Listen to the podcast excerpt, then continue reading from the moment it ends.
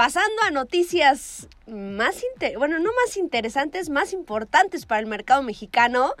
¿Qué creen? Por fin, por fin tenemos este vehículo del cual se ha hablado muchísimo, el cual ya tuvimos oportunidad de probar nada más que nos tenían eh, pues con un cierre en la boca porque pues no podíamos decir nada pero nada más y nada menos que estamos hablando del nuevo Toyota Supra 2020 que ya está en nuestro país y ahora sí con redoble de tambor Gerardo sí sí sí Sí, así es. Luego de 17 años de, ausencia a nivel mundial, el Supra vuelve, vuelve al mundo, se estrena en México y bueno, lo hace del mejor modo, desarrollado en conjunto con Toyota Gazoo Racing y también con el apoyo de BMW. Es algo que comentaba antes que mucha gente dice es que como un deportivo japonés de tanta tradición ahora tiene componentes alemanes. Bueno, si el Supra hoy existe es gracias al Z4 y si el Z4 sigue vivo es gracias a Supra porque haber compartido los costos del desarrollo sin duda pues les ayudó a que ambos deportivos fueran rentables. Sí, caray, acabas de comentar un tema bastante interesante del cual me gustaría escuchar su opinión, Gerardo, Marcos, amigos que nos están escuchando.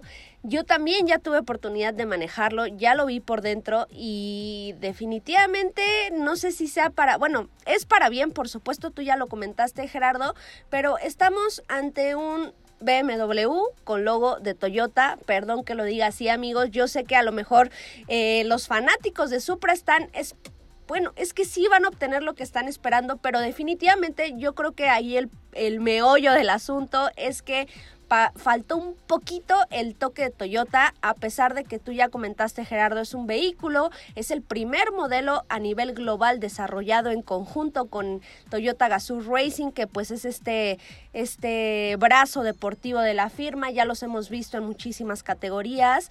Ahora me parece que sí le faltó ese, ese toque de Toyota Gazoo Racing en este modelo. ¿Tú crees? Porque o sea, los componentes sí son de BMW, digamos el hardware proviene del Z4, pero en todo momento del desarrollo de ambos modelos los ingenieros no hablaron entre sí. O sea, no era como que compartieran así en la cafetería y dijeran, ah, pues mira, yo le estoy haciendo esto al coche, ah, pues yo programé la caja así. Realmente jamás intercambiaron información, entonces yo, yo hacía la analogía como que a cada quien le dieron una barra de plastilina del mismo color y cada quien hizo lo que quiso. Y sí es cierto, hay varias, hay varias cosas que saben a, coche alemán. En particular siento que la dirección y la transmisión son de mucho sabor alemán, pero siento que la manera en la que entrega potencia el motor, esta, esta programación japonesa como de una parte trasera muy divertida, es muy japonés. Fíjate que sí, o sea, definitivamente eh, ambos vehículos siguen siendo diferentes, comparten muchísimas cosas, pero cada quien tiene su esencia, eso sí estoy completamente de acuerdo. A lo que me refiero es en cuanto a detalles en el interior, si tú te subes, y lo, tengo así súper fresco todavía, tú te subes y de entrada el, menú de bienvenida en la pantalla es el mismo que en BMW, salvo porque tienes la silueta de Supra, claramente. Eh, los controles en la parte de abajo del, del aire acondicionado tienen exactamente el mismo acomodo que en un BMW. El cuadro de instrumentos sí es completamente diferente, ahí sí. Eh, la consola central me parece que también es igual a la, de un BMW.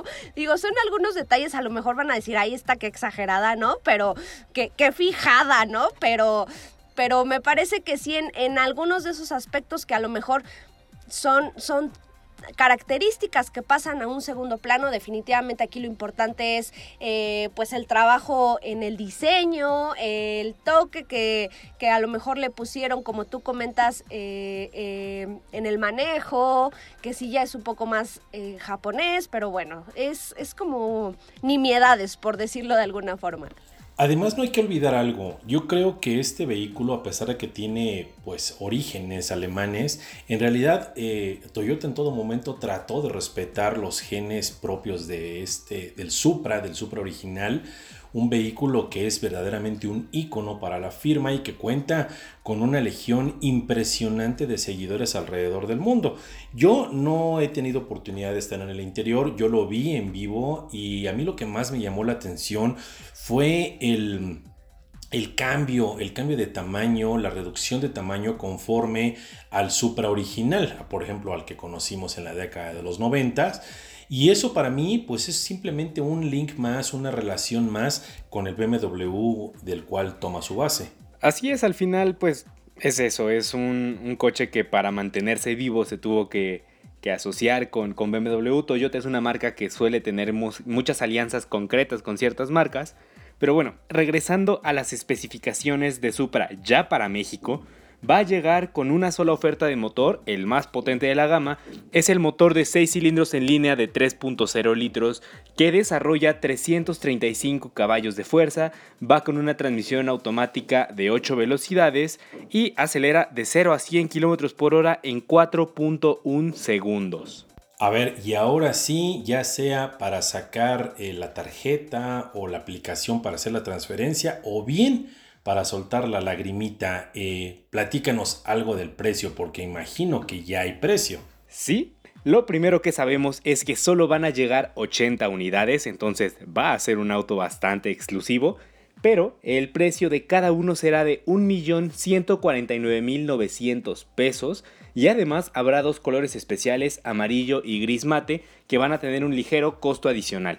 O sea que eso nos deja que este vehículo va a costar, pues algo, va a tener un precio, perdón, muy similar al de su equivalente alemán. Hay que recordar que el BMW Z4 anda por ahí de 1.149.900 pesos.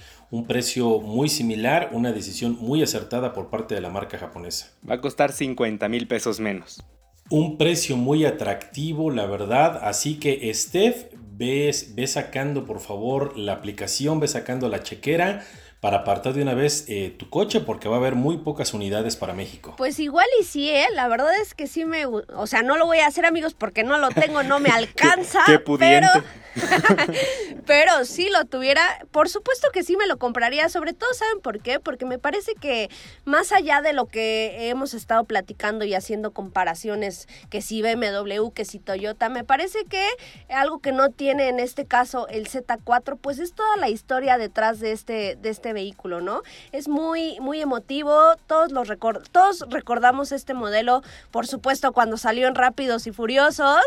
¿Quién no recuerda ese color naranja? Espera un poco, Steph. Eh, rapidísimo, déjenme aventar un pequeño spoiler y es que resulta que por ahí me enteré que este nuevo Toyota Supra regresa a Fast 9, la novena entrega de Rápidos y Furiosos. Y yo, y yo complementaré este chisme con que también va a ser naranja. Ya, se tenía que decir y se dijo. y yo voy a complementar este chisme con otra cosa, pero del mundo de los videojuegos. Y es que Toyota dijo que eh, su Supra no iba a estar en Need for Speed porque no les gusta apoyar videojuegos pues que tengan como estilo de conducción ilegal en las calles. Esto lo hicieron a través de redes sociales y la cuenta oficial de Need for Speed solo les contestó como Boo Nerds. Ay, pues claro, si estamos hablando de que el Supra en Rápidos y Furiosos, que era lo que hacía, amigos. Por supuesto que era clandestino. Que lo que no sabes es que en Rápidos y Furiosos va a circular a 50 kilómetros por hora.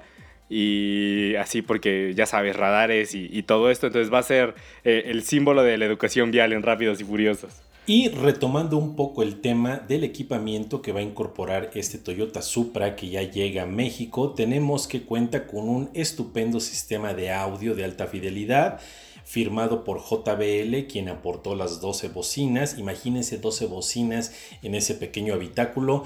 Este auto va a tener sonido envolvente, porque va a ser envolvente, ¿eh? y se va evidentemente a complementar con una pantalla táctil de 8.8 pulgadas con Apple CarPlay. Pues bueno, ahí está Abemus Toyota Supra 2020. Eh, nada más rápidamente, Gerardo, ¿ya está disponible en, en todos los distribuidores de la marca? Ya, ya pueden ir a, a, comprarlo, apartarlo antes de que se los lleven, porque repito, son solo 80 para este primer año. Pues a romper el cochino, ahí está, 1.149.900 pesos.